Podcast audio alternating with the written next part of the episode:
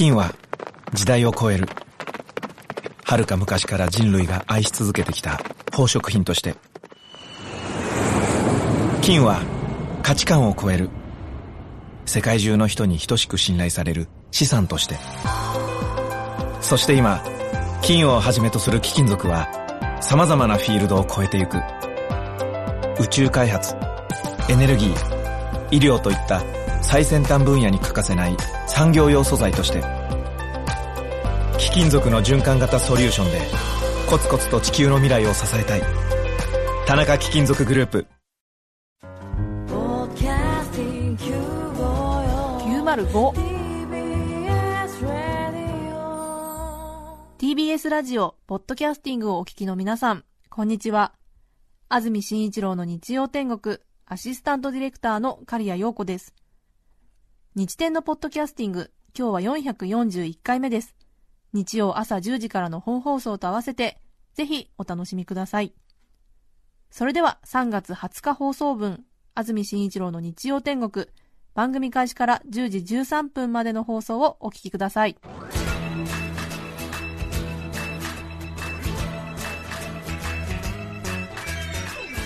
安住紳一郎の日曜天国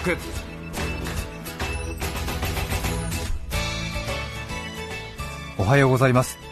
3月20日日曜日朝1時になりました。安住紳一郎です。おはようございます。中澤由美子です。皆さんはどんな日曜日の朝をお迎えでしょうか？さて今日が春分の日ということで明日が振り替え休日になりまして3連休ということになりました。はい。すっかり春らしい陽気に先週は包まれましてそうですね。引き続きちょっとでも戻りましたかね。なんとなく先週ほどの暖かさじゃないなという感じですが十分に日差しがありますね。少し太陽の角度もついてきたせいなのか、えー、部屋の中にいてもちょっとこう眩しい、うん。レースのカーテンをというようなそういう気持ちになるような日差しが十分に部屋の奥まで届いてきますね、えー、暖かいです。暖かいですね、はい、そして桜の開花の情報も次々と届いています。昨日全国で最も早く福岡県そして名古屋で開花宣言ソメイヨシノの開花が宣言され今日はすでに岐阜県岐阜で平年より6日早く開花が発表されましたということです。東京は予想では明日21日の開花ということになっていますね。私たちは昨年誰よりも早く開花宣言を盗み聞くという プロジェクトを実施しまして靖国神社にスパイを1人配置いたしまして気象庁の職員っぽい人にはことごとく声をかけるというゲリラ的な戦法を取り一部の品種を買いましてすでに今シーズンはマークが厳しく身動きが取れないということになりました。そうですか。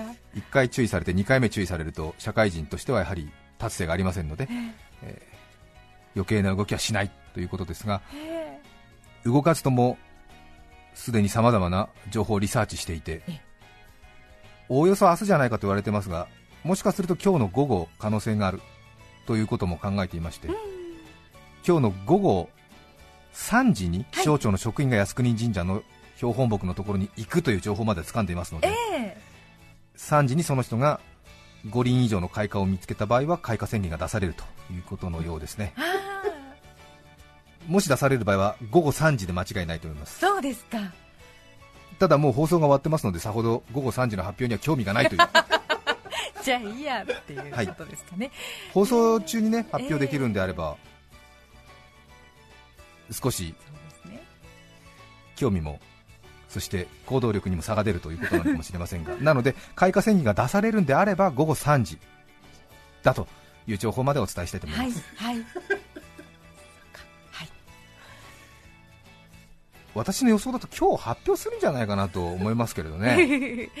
ね暖かいですから本当に今日もまた開く気がしますよね、気象庁の職員の方は昨日当然見に来られて、えー、そして今日の午前は見に来ないということを決断したらしいんですね、え。ー、それでもし開くんだったら午後じゃないかということで午後3時にもう一度標本木の前に来るというようなことを一部の人間にリークしたらしく、へえすごいよくそこまでね調べましたね。そうですね、ええ。なので発表があるならば、はい。午後3時の発表になるのではないかということです。はい。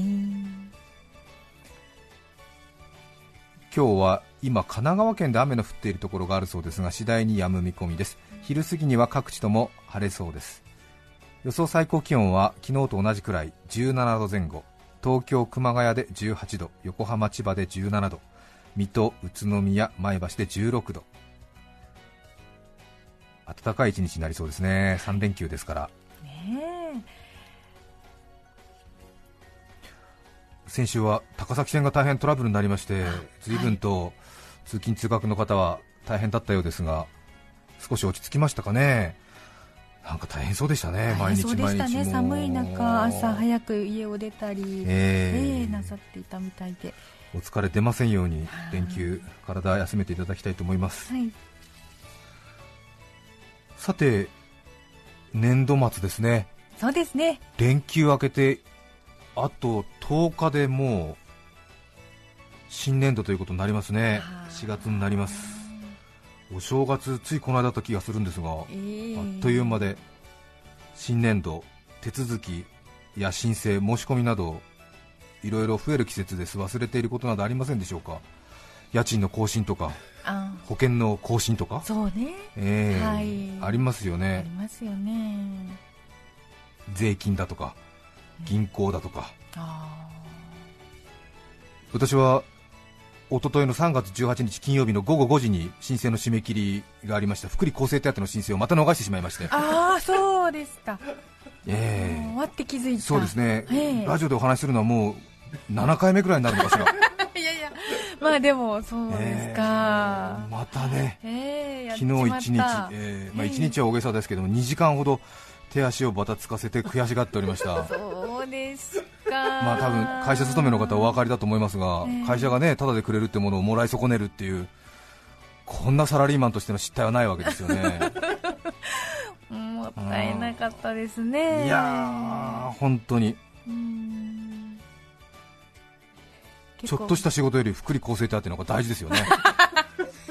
そうでしょうかね。だってサラリーマンって別に経営者じゃありませんからね。うん結構いいものがももらえるんですか福利厚生手当って皆さんお勤めのところにもありますか？なんかあれ法律で決まってるんですよね。あとなんか節税対策にもなるということで。企業にとってはね。企業がね働いてる人の慰安ですか？はい。慰めのために。そうですね還元して。物とかサービスをねはい。還元するわけですけども。私必ずこの季節その申請を忘れているということなんですが福利厚生企業が従業員に対して通常の賃金の他に支給するえものやサービスということになるんだと思いますけれども。そうですね。えー申請しないと権利が発生しない。私はいつもこの季節になるとビデオ屋さんの話を思い出しますが随分安くて便利なシステムだなと思いませんか？本当にありがたいです。一方で返却期限を過ぎたことはありますか？ありますね。そうですか返却期限を過ぎて返却したことがある方は身に覚えがあると思いますが 期限を過ぎるとものすごい料金が高くなりますね。もうお分かりですよね。ね確かにそのルールを守らないということで懲罰的な意味合いでルールを守ってもらうために払いたくないくらいの割高になっている、まあ、保釈金的なねものではあるんですけれども、延滞料はちょっとびっくりするぐらい高いんですよね。そうなんです痛みを感じます。はい、はい。レンタルビデオ屋さん全部ではありませんけれどもどうやって儲けを出しているかというと普通に皆さん借りてるだけではやはりトントンくらいらしいですね。ということは延滞料で利益を出してるんですね。へうえん。すなわちどういうことになりますか？だらしのない一部の人のおかげで世の中は便利になっているんです。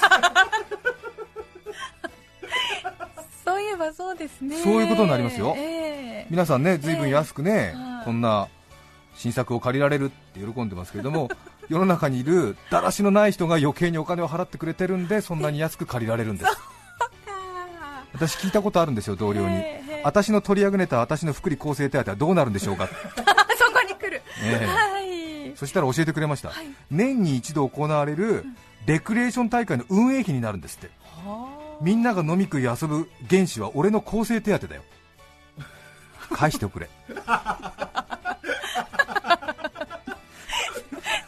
そしてそのレクリエーション大会にでで出るんですか？出られないです私レクリエーション大会いつもスケジュール合わなくて出られないですから。ね。おかしなことだよと。神から受けた施しを自分では受けずまた人のために使ってくださいと差し出すわけですから。私は間もなくマザー・テレサになりますよ。本当でしょうよ。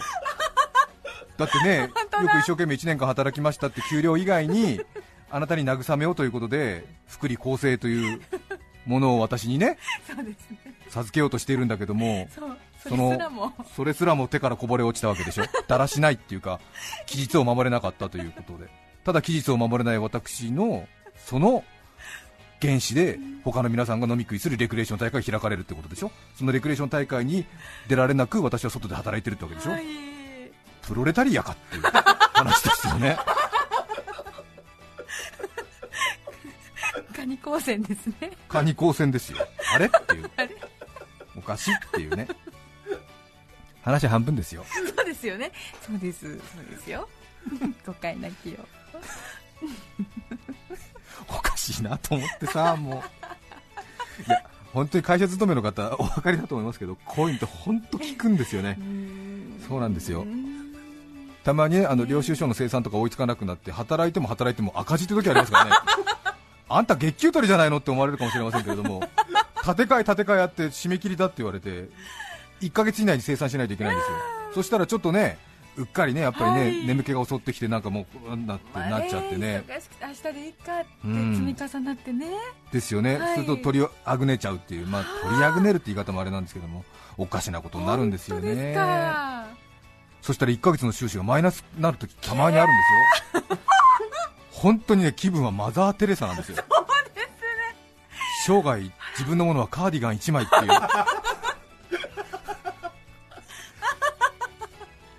私尊敬する先輩に聞いたことあるんですよ。この業界この仕事で一番大事なことは何ですか？すか？その時先輩言いました、はい。生産を1ヶ月以内にすることって言ってました 連休中日日曜の朝桜がもう間もなく開花しようという今リアルな愚痴から失礼いたしました。本当に力抜けちゃってね、はあ。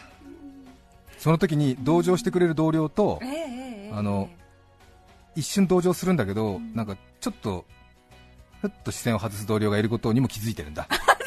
うん。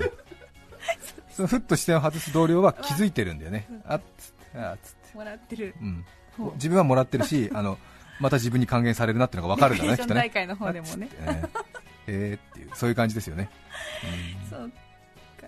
だからビデオ屋さんで延滞している人を見てもなんか、はうん延滞って割高だから絶対守った方がいいよみたいな、とか1週間だからって張り切って4本とか借りない方がいいよとかね。まあね。うん、忠告しないんだよね、きっとね、こいつがバカだなみたいな、10本も借りて見るわけない、絶対延滞だよと思って、その利益がしめしめ自分にっていうね、えー弱肉強食だね、そううん、です絶対に負けないようにしようね、そうです3月20日放送分、安住紳一郎の日曜天国、10時13分までをお聞きいただきました。それでは今日はこの辺で失礼します。安住紳一郎のポッドキャスト天国、地獄の沙汰も金次第、旦那の小遣い妻次第、お聞きの放送は TBS ラジオ954905。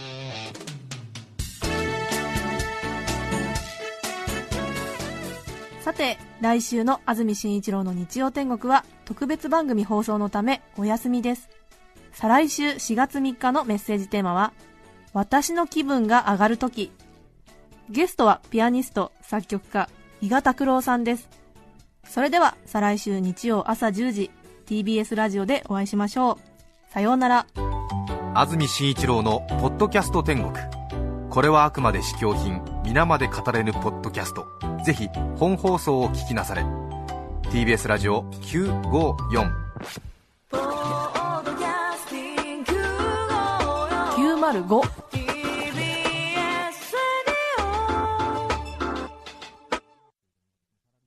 田中貴金属グループの貴金属メグループ。今日自動車の部品やスマートフォンの素材として使われている貴金属がいつか金の地金になったりさらに将来指輪やネックレスなどの貴金属ジュエリーになったりする。私たちの仕事は貴金属をいろんな形に変えながら誰かの夢や喜びを未来へと何度でも再生すること。地球を続くにする貴金属。田中貴金属グループねえ、あれ食べた？あれって何よ？美味しくて健康にいいってテレビでやってた。すりごまとアーモンドのやつ？そうそう。朝食やスイーツのトッピングに最高なの。あれ、名前なんだっけな？グラッツェアーモンドすりごま。それな。違います。新生クラッシュアーモンドすりごま大好評発売中。